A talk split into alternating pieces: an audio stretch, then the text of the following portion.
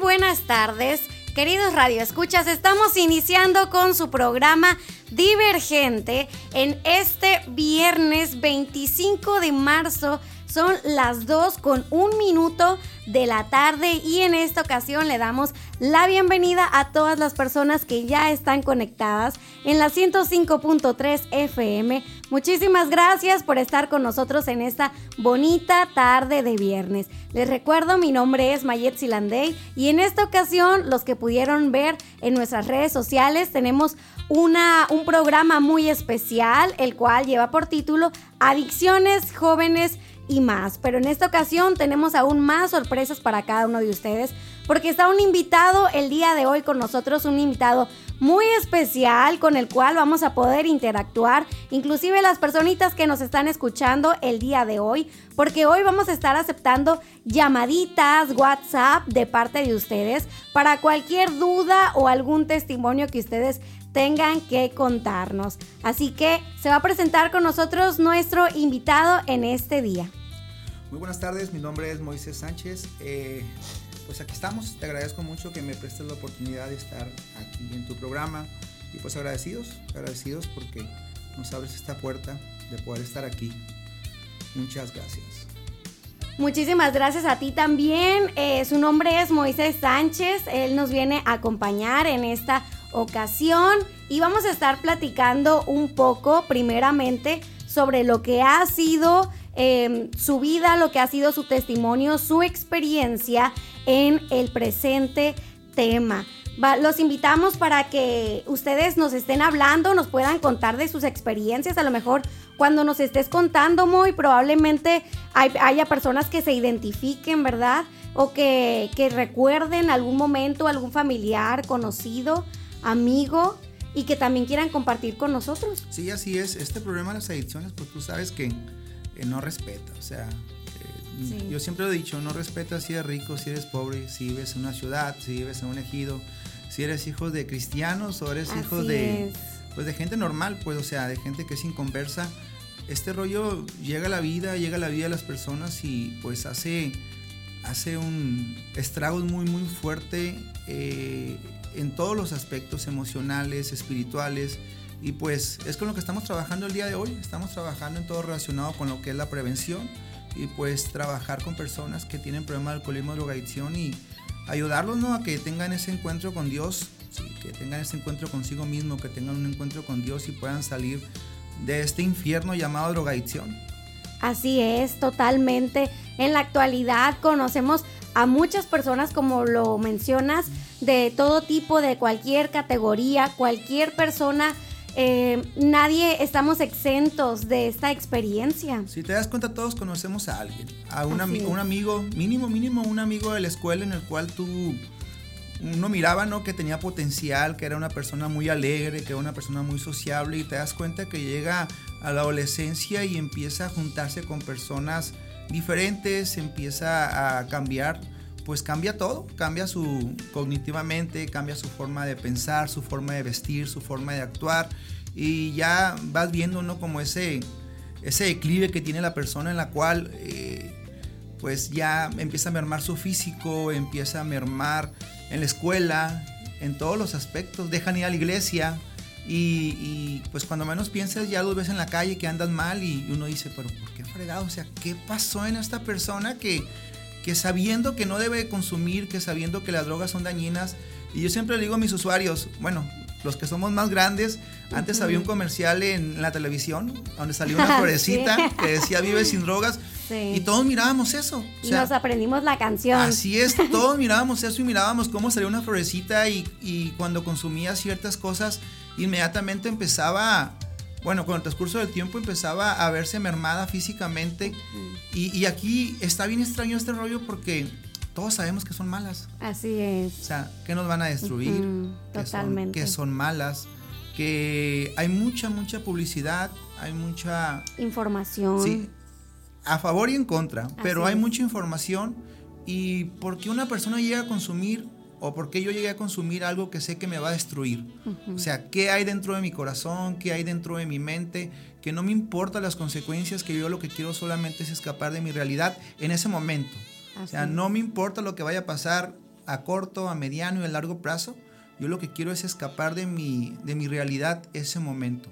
Entonces es con lo que se debe de trabajar. O sea, ¿por qué la persona está escapando de su realidad? ¿Cuáles son sus traumas, complejos, resentimientos? ¿Qué es lo que lleva a una persona a sabotearse? ¿Por qué una persona se está destruyendo día con día? Y ahí es donde pues entran todos los factores ¿no? psicológicos, de consejería en adicciones y espirituales para poder ayudar a la persona. Muy complejo. Así es, totalmente. Es un tema muy, muy, muy extenso y que en el transcurso de este programa, como lo mencionábamos al principio, creemos que va a haber personas que van a necesitar algún consejo, que van a necesitar alguna respuesta a esas dudas. Y cabe mencionar que a las personas que puedan marcar, que puedan mandarnos un WhatsApp con cualquier testimonio, duda o cualquier comentario que quieran hacernos, será totalmente anónimo. Lo vamos a recibir con total discreción y respeto hacia la persona.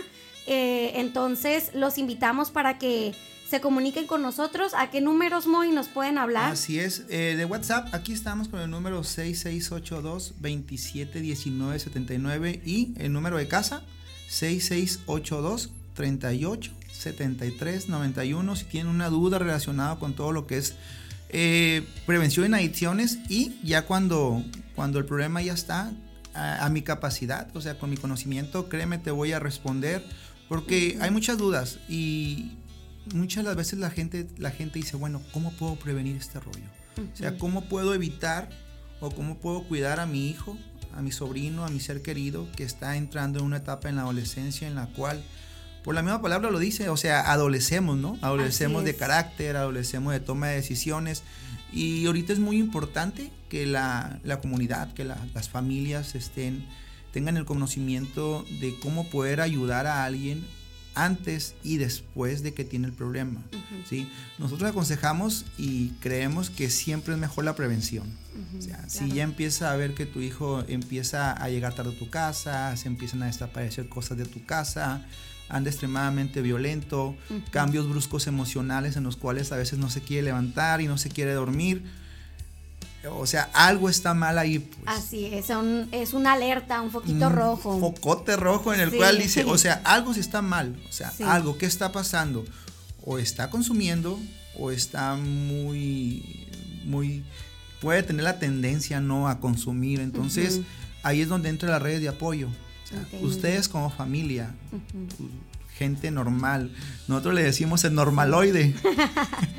Nosotros le decimos los normaloides esto y los normaloides esto. O sea, la gente normal eh, son las redes de apoyo de nosotros. Mm. O sea, son los que nos van a ayudar a tomar decisiones, los que nos van a apretar las tuercas, los que nos van a ir acompañando en este proceso antes de que consuma drogas o después de que consuma drogas, nos van a acompañar en este proceso y créanme, la familia es sumamente importante en esto y un error que cometemos, que cometen, y puedo hablar bien, bien, un, error, que cometen, un error que cometen los cristianos de volar es la negación. O sea, a mí no me va a pasar, yo voy a la iglesia, es que mi hijo desde chiquito va a la iglesia, mi hijo tomar. No, no, no, no, no, olvídate, la sangre de Cristo, cállate. Entonces hay la negación en ello, pues, o sea, preferimos ponernos una venda en los ojos y decir, a mí no me va a pasar, yo voy a la iglesia, estoy bien con Dios, ayuno, oro. Sí, o sea, está, qué bueno que se hace todo eso y es indispensable que se haga todo eso. Pero también no puedes dejarle todo a Dios. O sea, tienes que trabajar con tus hijos, tienes que tomarles el tiempo, tienes que escucharlos. Tienes que escuchar a tus hijos cuando ellos te dicen cosas que tú no quieres oír. Porque muchas veces el cristiano no quiere ir al hijo que te diga cosas de mamá, se me antoja ir a un baile. Mamá, me quiero hacer esto en el cabello. Y no, no, no, no digas eso. No, escúchalo. O sea, escúchalo, entiéndelo, ponte en su lugar porque todos los padres en algún momento tuvieron su adolescencia y fueron rebeldes, la mayoría. Entonces, es un proceso natural en el cual tú tienes que acompañar a tu hijo para que pueda tomar, pueda tener toma de decisiones correctas. Así es. Porque si te cierras los ojos, si dices a mí no me va a pasar, te pones una venda, luego no preguntes por qué, como decimos. Así es, sí, y de hecho eso me recuerda, hace poquito tuvimos una experiencia así en mi familia. Ajá. Y, y una, una mujer de mi familia, ella se negaba, se negaba totalmente siendo conocedora de Dios Entonces ella decía, no, no, no, es que no ocupa ayuda profesional. Entonces ella nada más eh, estaba, es que él ayuda nada más, él necesita ayuda espiritual. Y es todo, es todo. Entonces nosotros haciéndole ver, tratando y haciéndole ver que realmente en el punto en el que él ya estaba, ya necesitaba también ayuda en otras áreas, mental, profesional, psicológica, etcétera, incluso física. Entonces, em, la persona no es que, es que no, y sabemos que Dios puede de alguna forma hacer la obra en la persona, pero tiene que haber esa disposición y tiene que haber ese proceso de desintoxicación para que la persona pueda llegar a ese punto. Ajá. Empecemos primeramente. ¿Qué es la drogadicción? La drogadicción es una enfermedad. El alcoholismo y drogadicción fue diagnosticada por, por, la OMS como una enfermedad psicomental que tiene dos vertientes. Eh, tiene la vertiente en la cual eh, te causa un daño físico y un daño neurológico. O sea, ¿cuál es el daño físico? Que las adicciones producen tolerancia en el cuerpo y cada vez vas a ocupar más sustancias para sentir el mismo efecto, aunado con el daño neurológico en el cual la mente deja de producir, el cerebro deja de producir dopamina, serotonina, endorfina y muchos químicos naturales y es por eso que las personas actúan pues raro, ¿no? Cuando andan, cuando andan consumiendo. Entonces, ¿Dios puede hacer el milagro? Claro que sí. Sí, así es. Dios hace el milagro, ¿por qué? Porque tiene el poder, porque puede romper cualquier maldición, porque por medio de la sangre que Jesucristo derramó en la cruz del Calvario, pues toda maldición puede ser rota. Eso no hay la menor duda, pero oh, lógico que se ocupa ayuda eh, a veces psiquiátrica, o sea, tomar medicamentos psiquiátricos, eh, ayuda psicológica y pues fortalecerlo con la ayuda espiritual, que las tres son muy, muy importantes, o sea, hay, que, hay que darle nombre a las cosas y hay que darle el el valor de las cosas. Y, es un error que cometemos, ¿no? Que tenemos la negación y decimos, no, es. que Dios lo va a sanar, sí lo puede sanar, pero entre más fortalezcan más áreas, pues hay menos posibilidades de que una persona pueda volver a recaer o pueda volver una vez más otra vez a, la vida antigua. Entonces, primeramente, eh, la prevención, pues checar cómo está tu hijo, cuáles conductas tiene, cómo se está comportando, eh, te decía si duerme o no duerme. Aunque ahorita este rollo por el COVID ya, a todo el mundo te reloj volteado, ya pegó a todos el insomnio. Sí, todo, pero de todos modos tú te das cuenta, o sea, te empiezas a dar cuenta en, los ojos, la mirada. O sea, cuando, cuando alguien empieza ya a consumir, ya no te da la vista. O sea, ya no te voltea a ver, ya come muy a deshoras, eh, tiene unos cambios bruscos muy fuertes de, de emociones. A veces anda demasiado depresivo, a veces anda demasiado eufórico y ya es como decir, bueno, o sea, no, no es lo que él era antes. Ok, está en la adolescencia, hay cambios físicos y todo ese rollo, pero como que la, droga es un detonante que llega a tu vida y que todos esos cambios, todos los traumas complejos, resentimientos, te los hace, te hace una explosión y, y, es como si le pusieras un parlante a alguien y todos esos, todos esos rollos que trae se hacen mucho más grandes. Entonces, sí es muy importante que la familia siempre esté observando a los hijos, o sea, qué hacen, que, que, que, revisen el cuarto, los cajones, abajo de la cama. O sea, aparentemente son cosas insignificantes, pero... ¿Y si está haciendo algo? Así es. sí, sí. Y que actualmente, fíjate que... Em, en la juventud y era algo que platicábamos ayer en la reunión juvenil y estos tiempos actuales, como comentas, eh, el estar pendientes eh, los padres hacia los hijos, qué hay en el cuarto, eh, qué cosas nuevas abajo de los cajones, todo esto, los detalles, em, yo creo que a veces se puede tomar como una invasión, ¿no? Le podremos llamar así, porque ahora los jóvenes, no, es que es mi lugar es mi, es mi momento o no sé, verlo de tantas formas, pero en realidad esto es algo válido. Y es, un, es algo que, los padres necesitan hacer. ¿Es válido visto desde, tu perspectiva? ¿Qué edad tienes? Ah, yo lo veo. Tengo 21 ah, años. Ahora, vista desde la perspectiva de los padres, también es lógico que ellos revisen a sus ah, hijos. pues. entonces, eh, obvio, sin, sin, pues, sin violentar demasiado su intimidad y todo eso. pero a, mí como padre te soy sincero, lo que me diga, lo que me diga mi hijo de 14, 15 años relacionado con su invasión, pues me importan tres cacahuates. o sea, a mí lo que me importa más que nada es que él esté bien. Y te digo, eh, mi hijo sale a una fiesta, una reunión y mi esposa, ven al cuarto, échame aire. o sea, mm, sí, sí volteame a ver. Entonces, eh, todo eso, créeme, detiene a alguien, pues. Claro. O sea, imagínate que llegas a tu casa y que traiga la, la congojita, ¿no? De tomar algo y que siempre te dice tu mamá. y te diga, a ver, échame aire. Va a decir, no, pues no voy a tomar porque va a llegar a la casa y mi mamá me va a revisar y no, hombre, la que me espera. Ajá, Pero si no te revisan. No, pues a gusto, con toda la confianza. Si llegas a las 10, 11, 12 de la noche y tus papás están dormidos y no se dan cuenta si llegaste a las 12 o a la 1 o a las 2. Pues. O sea, ¿qué es lo que vas a hacer? Pues vas a hacer lo que tú quieras. Así es. Pero mientras, mientras hay una red de apoyo la cual te va a estar ayudando a, a, intentar hacer las cosas bien, te vas a detener. Así es. O sea, imagínate que no te dijera nada, Mayer. O sea, pues, a gusto. Por, por, temor a Dios vas a hacer las cosas. Claro. Pero se, también se te barre, pues. O sea, te enfrías, pasa algo, X o Y, pero que te estén checando, dices, no, no manches, mi mamá, mi mamá me trae juido, como dicen, entonces tengo que medir bien lo que voy a hacer, si no me van a castigar, me van a prohibir las salidas, no me van a dar dinero, etc, etc. Entonces los padres eh, tenemos que agarrar esa función en la cual tenemos que aprender a mediar con ellos. Ajá. Sí, y pues es parte del show. Así es, de alguna forma em, los padres pues siempre tienen que estar al pendiente de nosotros, porque como lo mencionas, em, siempre a lo mejor puede haber ese temor de Dios, pero eso es algo que depende también de nosotros, eso es algo personal, porque en, el, se puede perder, es algo que se puede perder. Es una línea muy, muy, muy delgada. Así es, entonces por a lo mejor por alguna presión o a lo mejor algo que tú ya, ya venías eh, sembrar, lo traías sembrado y venía creciendo en tu corazón y todo y todo, traes esa curiosidad pues. Y llega una oportunidad, porque siempre hay muchas oportunidades que se pueden llegar a presentar de muchísimas formas y algunas muy sutiles o muy discretas pero al final de cuentas em, siempre va a haber alguna oportunidad para poder llegar a esa curiosidad que habías estado teniendo. Sí, y aquí como te digo, la idea es poner candados, pues. O Así sea, es. Ocupas poner candados y, bueno, mi hijo es cristiano, tiene temor a Dios.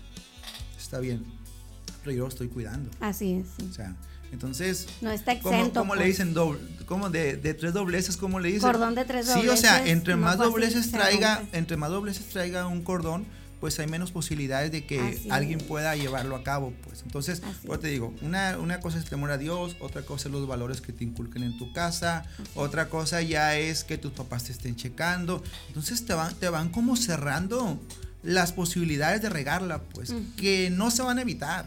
O sea, todos en algún momento la vamos a regar, la seguiremos regando y la hemos regado. es parte de aprender. Es parte de la vida. Porque igual, ¿quién crece en situaciones o sea, todos crecemos cuando estamos en situaciones de crisis, pues es parte del crecimiento. La, la, como dicen, las lágrimas a Dios son las que cuando estás arrepentido, cuando sientes dolor, son las que... Pero pues eh, hay que cuidar mucho eso porque pues igual hay cosas que no son un juego y desgraciadamente este rollo de las adicciones, el 98% de las personas empezamos jugando, empezamos por curiosidad. O sea, yo hijo de cristiano, mi mamá cristiana, eh, acostumbrado todos los días a ir a la iglesia, y los domingos y actividades y llegó un momento en el cual mi mamá trabajaba todo el día, eh, se la llevaba en sus rollos en la iglesia y empezó la rebeldía en mí de decir ya no quiero ir, ya no quiero ir, ya no quiero ir, ve tú, me voy a quedar ver un partido de básquet, etc. Entonces, eh, ese, rollo también a veces que los padres somos demasiado permisivos a una edad en la cual no deberíamos de hacerlo, también es muy dañino para nosotros, pues, o sea, mientras tu hijo vive en tu casa, mientras tu hijo esté con mantenido por los padres. Eh, les guste o no les guste, voy a hablar de, mi postura de padre. ¿eh? Sí, claro. O sea, les guste o no les guste, están bajo nuestra batuta. y, y, muchas las veces no nos, no nos gusta, no nos agrada eso, pero, pero sí tiene que ser. Claro. Así tiene que ser. Así tiene que haber la autoridad de parte de ustedes bien, bien marcada. Bien, bien, bien marcada, pues bien marcada y, y, obvio, con respeto y todo. Claro. Pero tienes que tener mucho cuidado con ello. Te digo, y mi familia, pues así era mi mamá, bien cristiana y todo, y, por pura curiosidad. O sea, me la pinté a la escuela, me fui para el parque de Naloa y tuve mi primer contacto con una, con una sustancia adictiva. Y empezó el calvario. Empezó ahí. Empezó el carvario. Pues mira, Moy, ¿qué tal si nos, nos dejas con esa entradita? Nos vamos a un pequeño corte. Claro que sí. Y ahorita, para que no se despeguen, estamos aquí en su programa Divergente, pero antes de irnos al corte, ¿nos puedes repetir los números, por favor? Claro que sí, el número de WhatsApp es el 6682 29 79. El número de WhatsApp. Y el número de teléfono de casa es 6682 38 73 91 por si tienen una duda, un comentario. Claro. Estamos en la mejor disposición de contestar. Así es, así que los invitamos para que no se despeguen. Ya volvemos.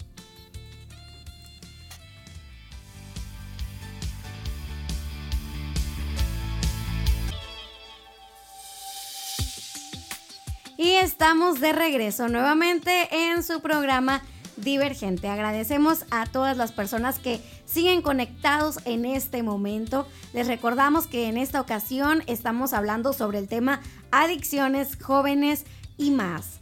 Y tenemos un invitado muy especial, está con nosotros Moisés Sánchez, en donde nos está contando su experiencia en las adicciones y a continuación nos va a contar ya lo que viene siendo su testimonio, lo que él ha podido vivir y los invitamos para que se comuniquen con nosotros aquí en cabina al WhatsApp 6682 29 19 79 y por medio de llamada al 6682 38 73 91. Si alguno de ustedes tiene alguna duda, algún comentario o alguna experiencia, todo lo que ustedes hagan saber aquí en cabina será totalmente anónimo. Así que estamos para servirles y continuamos con nuestro programa. Muy, nos quedamos antes del, antes del corte, eh, cómo iba iniciando tu, proceso en adicciones. Cuéntanos. Pues igual, como empezamos la mayoría de las personas que, iniciamos en este mundo, ¿no? De las adicciones y, y de los excesos, pues igual vengo de familia, bueno, yo vengo de familia cristiana, mi, mi mamá era, mi mamá es cristiana, ya de muchísimos años y pues igual yo fui educado eh, en escuelita dominical, los cultos y todo eso, pero llega, llega un momento en el cual ya entras en rebeldía, ya llegas a la adolescencia y ya quieres experimentar, quieres vivir una vida diferente, ya no quieres que tus padres te manden, eh, empieza a traerte todo lo que hay allá afuera, ¿sí? empiezas a mirar que la gente se divierte, que la gente aparentemente todo está bien padre afuera y pues empiezas a probar. Así es. Empiezas a probar, empiezas a experimentar cosas las cuales en su momento no te das cuenta que van a marcar el resto de tu vida. empiezas a tomar decisiones en una edad en la cual no tienes buena toma de decisiones y pues consumir.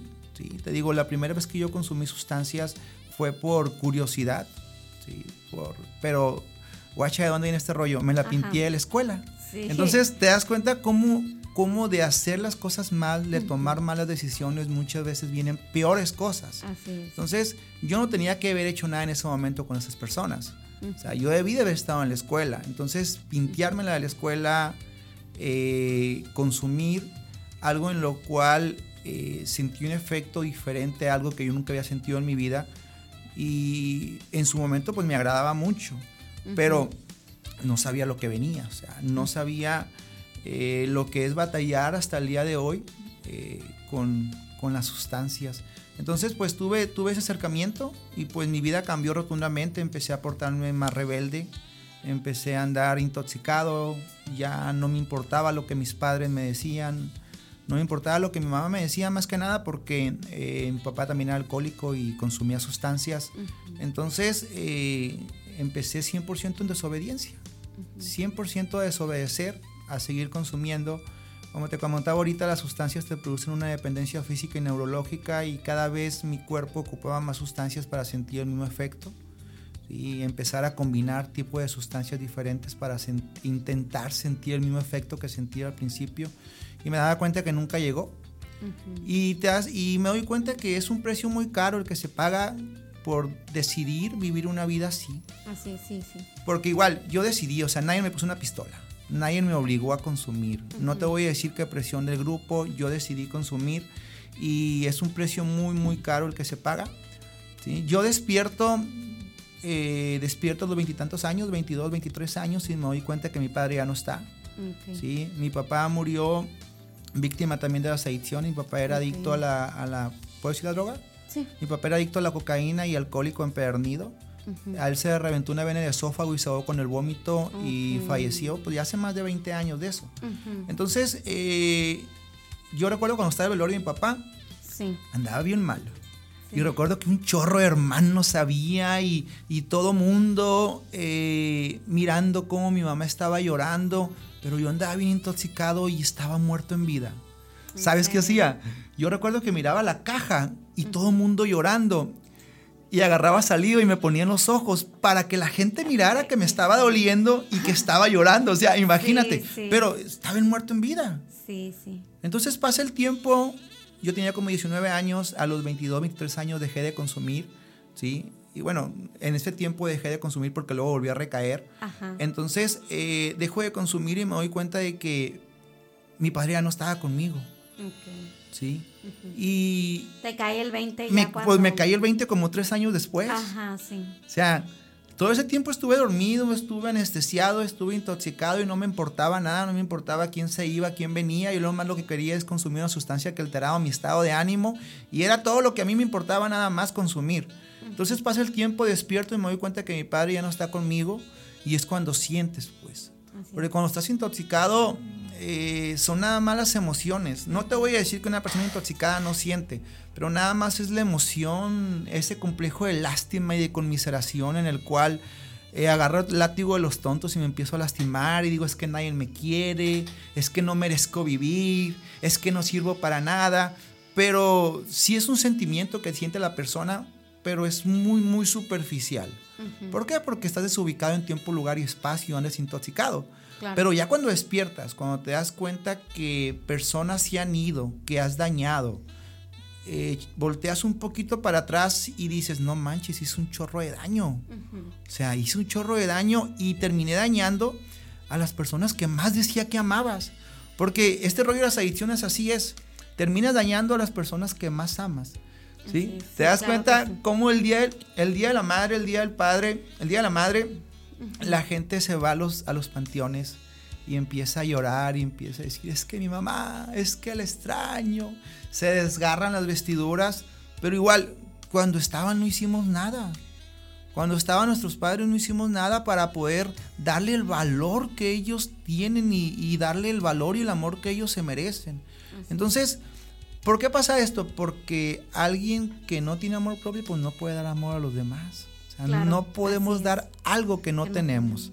Entonces, este rollo es muy, muy, muy complicado. Eh, me quitó muchísimos años de mi vida, me siguió quitando muchísimos años de mi vida. Me doy cuenta que dejas de consumir y quedas con secuelas. Yo tomé un año, tres meses medicamento controlado. Tuve que ir a un psiquiatra. Y son de las cosas que no me gusta presumir porque siempre como que uno dice, un psiquiatra, pues si no estoy loco. Ajá, sí, sí. Pero pues también que me andaba metiendo, pues. Así es. Andaba consumiendo cosas muy, muy, muy fuertes y que por lógica te va a causar un daño neurológico.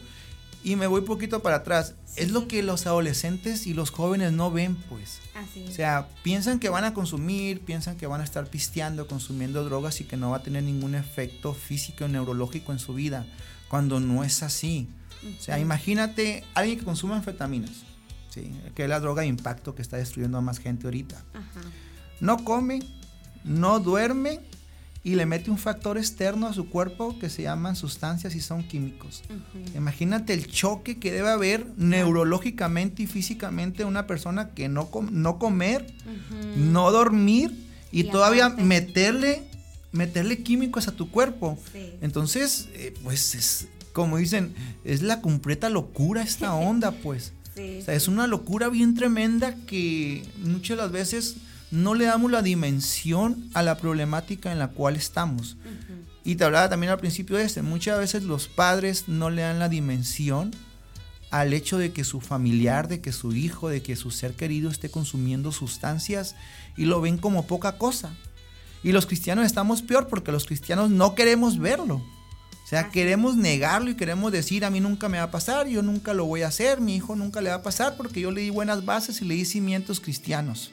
O sea, eso llega un momento en el cual eso ya sale sobrando y cuando te das cuenta que la realidad te pegó en la cara, cuando te das cuenta que ya, ya tienes un hijo, un familiar, un ser querido con problemas de adicciones, ahí es cuando dices, ¿ahora qué hago? Entonces sí está muy complejo este rollo. Eh, mi familia ha sufrido mucho.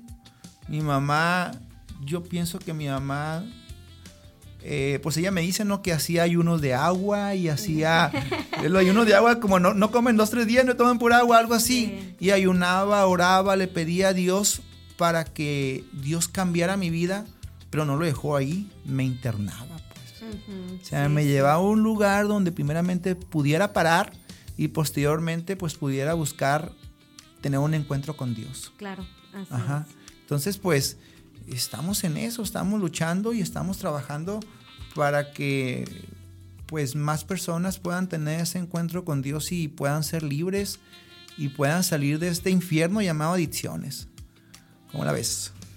Así es, pues mira, yo creo que lo que tú nos cuentas en este momento em, es algo muy importante porque, eh, como decíamos al inicio, ahorita todos eh, conocemos a alguien o a lo mejor somos ese alguien, eh, no lo sabemos, solamente ahorita no nos podemos ver, eh, nos estamos solamente escuchando, pero sabemos que en este momento o en, en este día, en este viernes, en el que Moisés y yo estamos platicando sobre este tema, y algún joven que nos está escuchando, algún padre de familia, algún amigo, cualquier persona que nos está escuchando en este momento, y que, y que tiene algún conocido que está pasando por esta situación o que está iniciando, dependiendo la etapa en la que esté, necesitan de ayuda profesional y esto es algo que no está en tela de discusión.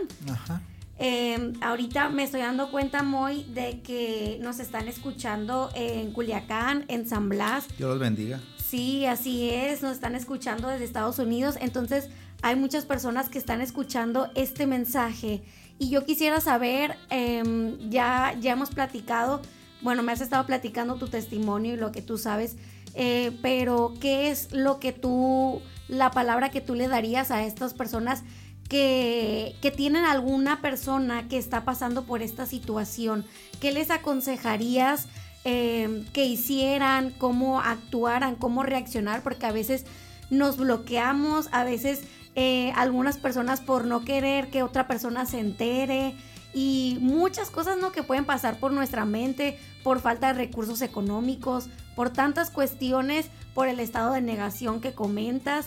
Em, podemos negarnos y podemos poner esa barrera para que esa persona o ese ser querido que nosotros tanto amamos y deseamos verlo en algún momento bien, eh, pues no estamos actuando a favor de esa persona. Sí, aquí eh, hay un problema muy fuerte que se llama codependencia. Si la codependencia es cuando papá o mamá entra en ese proceso de negación en el cual no quiere reconocer que hay un problema en su hijo y eh, no hace nada pensando de que va a pasar. Esto las adicciones no es como la adolescencia. La adolescencia es de los 12 a los 17, 18 años. Aquí no es así. O sea, esto va a ser algo en el cual va a quedar para la persona y lo va a marcar de por vida. Y si no se hace algo al respecto, si no se busca una ayuda psicológica, ayuda espiritual, consejería en adicciones, y por último de los casos, un internado, un anexo en el cual tú puedas llevar a tu hijo, este rollo se va a ir agravando y se va a ir haciendo algo en el cual no, no va a parar, pues... Una bola de nieve. Desgraciadamente este siempre va a ser una vertiente en la cual va a ir para abajo. O sea, no, no conozco yo una persona que consuma drogas y que con el transcurso del tiempo adquiera la capacidad de poderla dominar. Al contrario, empiezan socialmente, socialmente empiezan consumiendo, eh, conviviendo, fiestas, amigos, reuniones, pero las adicciones tienen una característica que son muy celosas y te van alejando de tu familia, te van alejando de tus seres queridos, de tu novia, tu novio, te van alejando de la escuela, te van alejando de, la sociedad y ya nada más llegas en el momento en el cual solamente tu mente está enfocada en consumir y en cómo conseguir más para consumir. Entonces, aquí los padres tienen que trabajar mucho con la codependencia, tienen que quitarse la venda de los ojos y tienen que buscar ayuda profesional inmediatamente. Primera instancia, un psicólogo, un consejero, un pastor, el área que ustedes quieran trabajar, pero primeramente que la persona, eh, invitarla, forzarla, que la persona reconozca que tiene un problema. Dice el primer paso de AA que debemos de reconocer que somos impotentes ante el alcohol y la droga y que nuestra vida se ha vuelto ingobernables. ¿Qué quiere decir con ello? Primeramente, reconocer que tengo un problema, reconocer que yo no le voy a ganar a la sustancia y reconocer que hay un grado de ingobernabilidad muy fuerte en mi vida. En la medida en que la persona reconoce que hay un problema y que ocupa ayuda, ya se puede trabajar con ella. ¿sí? Porque no nada más hay negación de los padres. Bueno, hay negación del padre y hay negación de la persona que tiene problemas. El padre que dice, no, no tengo ningún problema, no es cierto, yo estoy bien, leí los mejores cimientos, no va a pasar nada. Y el hijo que dice, no, yo lo voy a dominar, no me va a pasar nada, yo lo dejo cuando Yo quiero. lo dejo cuando quiero, ¿sí? O sea, no pasa nada. Entonces hay negación en las dos partes, pero aquí la red de apoyo tiene que ser la familia. O sea, la familia tiene que tener la mente bien abierta y tiene que estar bien abierto a la hora de darse cuenta cuál es la realidad. Entonces, en el momento en que los padres empiezan a sospechar que los hijos están consumiendo, que tienen conductas antisociales, que se están comportando de una forma diferente, ahí es cuando tienen que pues, hacer la llamada confrontación. Así es. ¿sí? Y sentarse con él y decirle, tienes un problema, no, no tengo nada, ok, haz un antidoping. El antidoping te lo venden en la farmacia del pueblo como 250 pesos. Ahí va el comercial. no puede adrede. Te la venden en, cierta farmacia que es de ahí. Ajá. Y, y ya le haces un antidoping y ahí vas a, vas a salir de muchas dudas. Ahora, si te sale negativo, pues bueno, ya se trabaja con un psicólogo porque el hijo está actuando de una forma irregular, de una forma antisocial. Pero si sale positivo alguna sustancia, pues inmediatamente trabajar con él. Claro. Antes de que, ¿para qué quieres esperar que todo el mundo se dé cuenta? ¿Para qué quieres esperar que se ponga en situaciones de riesgo? ¿Para qué quieres esperar que lo agarre la patrulla comprando una sustancia? ¿Para qué quieres esperar que lo agarren comprando en otro lugar, porque eso nadie habla. Pero ahorita hasta comprar sustancias es de un alto riesgo porque si tú le compras una sustancia a la gente que no le debes de comprar y te agarran, te matan. Entonces, eh, la persona que consume drogas está en una, en, extremadamente está en riesgo y los padres no queremos mirar eso. O sea, decimos, nada, nada más consume esto o es social o no pasa nada, pero sí pasa. Claro. O sea, sí pasa. ¿Y cuántas personas no hay ahorita que están buscando a sus hijos y no los encuentran? Sí, sí. pero sí pasa. Entonces, el consejo es confrontarlo, ¿sí? Hazle un antidoping. No, no van a querer, pero el antidoping. Y si sale positivo, buscar ayuda inmediatamente. Y si es cristiano, hacerle ver al pastor. No taparle, pues. Porque caemos en ese error, así, bueno, bueno, ¿qué traes con los cristianos? o sea, caemos en ese error de que si el hijo hace algo, no queremos que la gente sepa y no queremos que la sociedad sepa y no queremos que los pastores sepan, inmediatamente mejor lo tapamos. ¿Para qué? Para que no vean que falló, no, que vean que falló. O sea, que el pastor sepa que, ¿para qué? Para que haya más ojos observándolo. Así Y toda esa red. Más respaldo. Más respaldo. Y todos ellos se convierten en una, una verdadera red de apoyo para él. Así es. Entonces, eh, te digo, yo en, mi trabajo, donde yo trabajo, tengo infinidad de hijos de cristianos. Sí, muchísimos, muchísimos hijos de cristianos. Yo soy hijo de cristianos, hice lo mismo. Entonces, eh, tienen que ayudar también los papás y no pueden negar y tienen que ver la realidad tal y como es. Aunque muchas veces la realidad es dolorosa y no nos gusta aceptarla, pero aunque no me gusta, no deja de ser realidad. Así es. Totalmente. Y fíjate, muy que en ese tiempo en el que estabas platicándonos, eh, nos habla un radio escucha por medio de WhatsApp y nos platica que cuando también los padres que son permisivos, nos dice que este radio escucha nos dice que tiene un sobrino que ha sido internado dos veces y la mamá va y lo saca porque le da lástima. Ahora está otra vez internado porque se droga y le vendió el carro y otras cosas.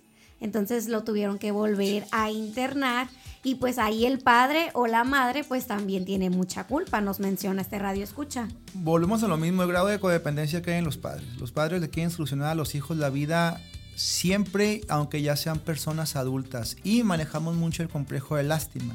Y yo le digo a mis usuarios, lástima hacia una mascotita. Pero de un ser humano, otro ser humano no debe de sentir lástima, debe de sentir respeto, debe de sentir amor adulto, debe de sentir otras cosas en las cuales vas a propiciar el cambio. Pero de lástima nadie va a cambiar. Y yo lo vivo diario. Es cierto. Me llama gente y me dice, oiga, Moisés, ya, gente que está internada, ¿no? Y me habla la mamá, oye Moisés, mi hijo ya desayunó, señora está pagando comida, ya desayunó. Señora, ¿cómo, ¿cómo, Moisés, cómo durmió mi hijo? Señora, pues yo me imagino que las ocho horas. O sea, quieren tratar a los hijos de 25, 30, 18, 30 años, los quieren tratar como si fueran unos bebecitos y no los están ayudando. O sea, ¿para qué voy a crecer si mi mamá me da todo? ¿Para qué voy a madurar si mi papá, si mi mamá me están dando todas manos llenas? ¿Para qué voy a... La sobreprotección. ¿Para qué pues. voy a dejar de consumir si me doy cuenta que consumiendo mi familia siente lástima hacia mí y siente conmiseración hacia mí? Y no es muy agradable que la gente sienta lástima hacia mí, pero me conviene. Ajá, es agradable porque adquiero cosas sin esforzarme. Entonces, eh, por, te digo, pues es cuando debe haber una verdadera red de apoyo. O sea, los familiares, papá, mamá, esposa, hermanos, amigos, primos, tienen que forzar al individuo a que entre en proceso de cambio. Claro. Con amor. Con amor adulto, pero con amor.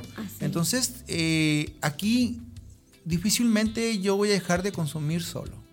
O sea, yo voy a dejar de consumir porque mi familia me va a ayudar y va a ser esa red de apoyo y me va a poner en el lugar indicado, en el entorno indicado para que yo pueda propiciar el cambio en mi vida.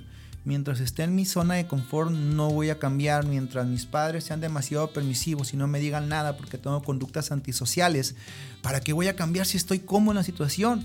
Pero que te empiecen a apretar, que te empiecen a decir, hijo, trabaja, esfuérzate, no te quiero aquí, quiero que seas productivo. Ay, bueno, pues. Pero lo vas a hacer. Así es. Entonces, eh, en esta sociedad mexicana, en la cual queremos que nuestros hijos no sufran lo que nosotros sufrimos. Queremos que nuestros hijos no pasen lo que nosotros pasamos porque la mayoría de nosotros venimos de familia en la cual hubo muchas carencias económicas, decíamos muchas cosas. Yo recuerdo que siempre quise unos tenis Jordan nunca me los compraron y yo jugaba básquet y decía, ¿por qué a otros sí los compro unos tenis Jordan y a mí nunca me los pueden comprar? O sea, vivimos en, venimos de familias en la cual tuvimos demasiado carencias. Entonces, eh, llegamos a una etapa de nuestra vida en la cual todo está más globalizado, hay más facilidad de adquirir cosas, puedes adquirir más, más, fácil un smartphone, unos tenis buenos. ¿Qué decimos? No, mi hijo no va a pasar lo que yo pasé. Así Mi hijo no va a sufrir. Mi hijo no va a decir nada porque yo decía todo cuando estaba chiquito. Está bien, o sea, es un sentimiento a todo dar en el cual nosotros no queremos que nuestros hijos sufran, pero en ese inter eh, va mucho de por medio porque no les estamos enseñando a nuestros hijos a que luchen por las cosas, a que le den valor a las cosas, a que se den cuenta que las cosas se deben de ganar. Entonces, eh, somos demasiado permisivos, después pagamos las consecuencias y decimos en qué fallé, fallamos en eso.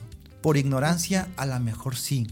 La ignorancia es una, la ignorancia es igual, o sea, no porque no conozcamos el programa, el problema quiere decir que no nos va a pasar. Y yo le pongo por un ejemplo bien vago. La gente que tiene cáncer, pero no sabe que tiene cáncer, ¿se va a morir de cáncer? Aunque no sepan. ¿Sí, no? Pues sí. ¿Sí? sí ¿Por qué? Porque por ignorancia no sabe que tienen enfermedad, pero de todos modos ahí está. Ah, ok. El hecho de que nosotros no aprendamos cómo educar a nuestros hijos, que no aprendamos a detectar, que no seamos una red de apoyo para ellos, aunque sea por ignorancia, de todos modos van a pasar las cosas. Eh, ahí radica la necesidad de levantar recursos, radica la necesidad de que ustedes como jóvenes estén adquiriendo recursos en diferentes tipos, de diferente índole, y nosotros como padres adquiramos las herramientas necesarias para poder ser una ayuda a nuestros hijos y ayudarlos a guiar y que vayan por el camino que debe de ser. Pero ocupo prepararme, ocupo informarme, ocupo eh, ver conferencias, meterme a YouTube, leer libros, en los cuales yo voy a saber cómo poder llevar eh, la adolescencia de mis hijos, o sea, la infancia, la adolescencia y la juventud de mis hijos. Y si aún después de eso tus hijos fallan, pues bueno, ¿qué vas a decir? Yo hice lo que, lo que me correspondía. Así es. Pero se reducen mucho las posibilidades de que alguien pueda pueda incurrir en eso si tienes una verdadera, una verdadera red de apoyo en tu casa. Así es.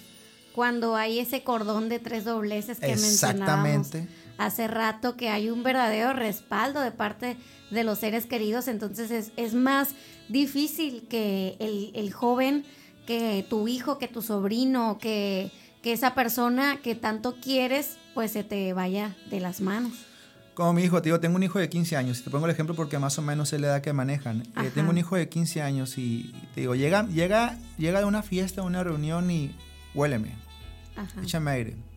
Hace días yo me tengo que estar haciendo antidoping constantemente. Nos hicieron un antidoping a él y a mí.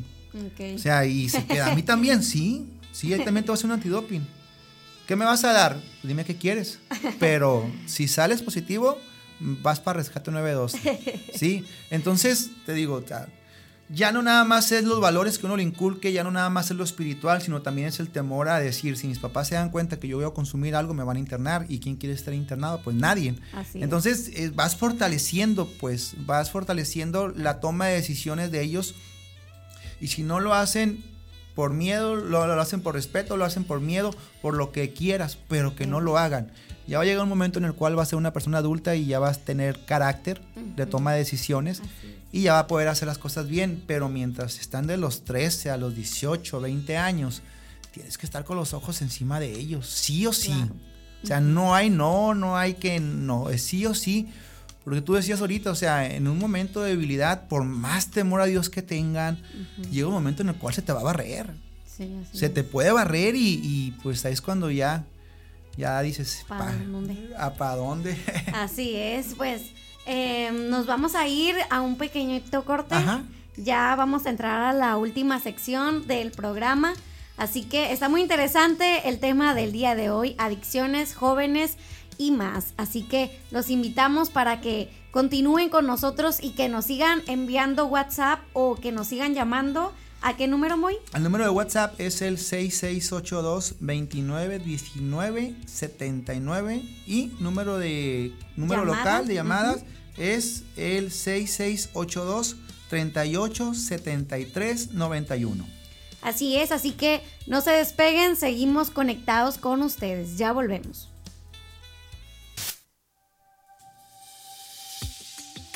Y estamos de vuelta nuevamente en su programa Divergente, un programa para jóvenes de cambio. Agradecemos a todas las personas que se comunican eh, aquí a Radio Manantial, los mochis, también a las personas que nos están escuchando por internet. Saluditos hasta Culiacán, Sinaloa, saludos hasta San Blas. Saludos a todas las personas que nos están sintonizando aquí en la ciudad de Los Mochis y el estado de Sinaloa, a los lugares foráneos también que nos están escuchando eh, saludos hasta San Miguel, Topolobampo, el Valle del Carrizo, Estación Don, hasta todos los lugares, Guasave, Sinaloa y pues como ya habíamos comentado, a toda la ciudad de Los Mochis en donde nos están sintonizando. En esta ocasión estábamos platicando sobre el tema adicciones, jóvenes y más. Y en esta ocasión como ya han estado escuchando o para las personas que se van conectando con nosotros, tenemos a un invitado muy especial. Está con nosotros Moisés Sánchez y estábamos platicando sobre lo que son las adicciones en los jóvenes.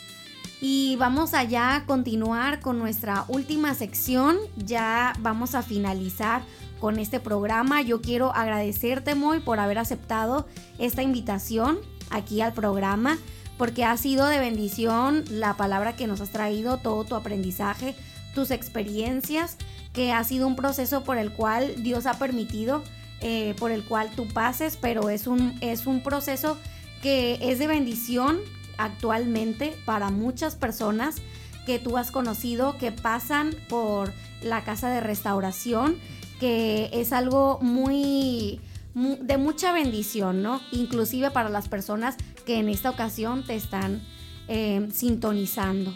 No, gracias, gracias. Te agradezco que haya, haya la oportunidad ¿no? de poder estar aquí en tu programa, de poder transmitir un poquito, que la gente conozca más de las adicciones, que se den cuenta que es algo real, que como cuando al principio empezó este rollo del COVID, ¿no? Que lo mirábamos como muy lejano, como que no me iba a pasar a mí como que en otro lugar. Y las adicciones es algo similar, las adicciones lo miramos como algo que a mí no me va a pasar, tenemos buenos cimientos o buen padre, pero esto, como decíamos al principio, no, no respeta si eres rico, si eres pobre, no respeta nada. Cuando menos piensas, llegas a tu llega a tu casa y se convierte en un cáncer, el cual empieza a destruir a toda la familia y como es algo que le puede pasar a cualquier persona, de cualquier estatus social, de cualquier estatus eh, espiritual, religioso, pues hay que estar bien trucha con esto, o sea, bien, bien, bien trucha y, mirando, ¿no? De decir, bueno, ¿qué puedo hacer para que no llegue a mi casa y cómo puedo trabajar con ellos si tengo dudas de que ya está? Así es. Este, pues muchísimas gracias, Muy, por habernos acompañado. Si gustas dar a conocer tus redes sociales para que las personas que, que te están escuchando y que no te conocían, pues que ahora puedan seguirte y que también puedan seguir escuchando estos consejos o que puedan comunicarse contigo. Sí, más, más que nada, si gustas te puedo dar el nombre del centro, ¿verdad? ¿Sí o no? No, ok, no, no puedo. Perdón. Ok, bueno, pues mi, nombre es Moisés Sánchez, eh, estoy en las redes sociales llamada TikTok, eh, Instagram, ¿sí? y ahí todo mi contenido yo lo comparto. Eh, también estoy en YouTube, me pueden encontrar como el admin. Y pues estamos trabajando duro, duro y macizo, como dicen, con este rollo de las adicciones, transmitiendo que más personas conozcan, que más personas se den cuenta que esto pues es real. Y pues estamos día con día. Estamos en la lucha diaria, un ex adicto en proceso de recuperación, que soy yo, y estamos luchando día con día y me doy cuenta que entre más hablamos de esto, entre más compartimos, entre más hablamos de las adicciones, se reducen las posibilidades de que uno recaiga. Es por eso que hablar de adicciones, compartir, dar una conferencia, subir contenido a diferentes redes sociales, eh, me compromete conmigo mismo a hacer las cosas bien. ¿Sí? O sea, el primer compromiso que yo tengo cuando transmito todo esto es conmigo mismo porque el mayor beneficiado siempre voy a ser yo y por lógica pues es beneficiado a otras personas cuando escuchan mis pláticas y todo lo que yo hablo. Siempre buscando que el nombre de Jesucristo sea glorificado y que la gente conozca y que se dé cuenta de que siempre estar cerca de Dios te va a reducir mucho las posibilidades de que alguien pueda consumir sustancias. Entonces, eh, trabajarlas como, pues por el área espiritual, por el área psicológica, la consejería en adicciones y pues estamos a la orden. Eh, estamos a la orden. Sí, está muy bien. Pues muchas gracias, eh, Muy, por habernos acompañado en esta tarde, en este viernes. este programa para las personas que no lo pudieron escuchar o que llegaron ya tarde y que les hubiera gustado haber escuchado todo lo que Moy nos estuvo compartiendo en este día va a estar eh, disponible en Spotify y también en YouTube. Así que eh, estén muy pendientes de las redes sociales porque ahí ustedes lo van a poder repetir y compartir todas las veces que ustedes quieran. Igual ahí también van a estar eh, las redes sociales de, de Moisés y va a estar su contacto para cualquier cosa. Así que Em, muchísimas gracias de nuevo a todas las personas eh, que nos están escuchando, que estuvieron en este día con cada uno de nosotros. ¿Algo más? Muchas gracias, Dios les bendiga y pues pónganse bien agustados con este rollo y hay que echarle todos los kilos para poder ayudar a nuestros seres queridos más que nada. Así es, totalmente. Es un tema muy delicado, es un tema que, que todos podemos estar exentos, así que hay que tener cuidado de lo que, de lo que hacemos, de las decisiones que tomamos nosotros como jóvenes y hay que verdaderamente ser jóvenes de cambio. Así que nos escuchamos el próximo viernes a las 2 de la tarde por la 105.3 FM y los dejamos con más música. Mi nombre es Mayet Silandey. Moisés Sánchez. Así que que tengan un bonito inicio de fin de semana. Bendiciones.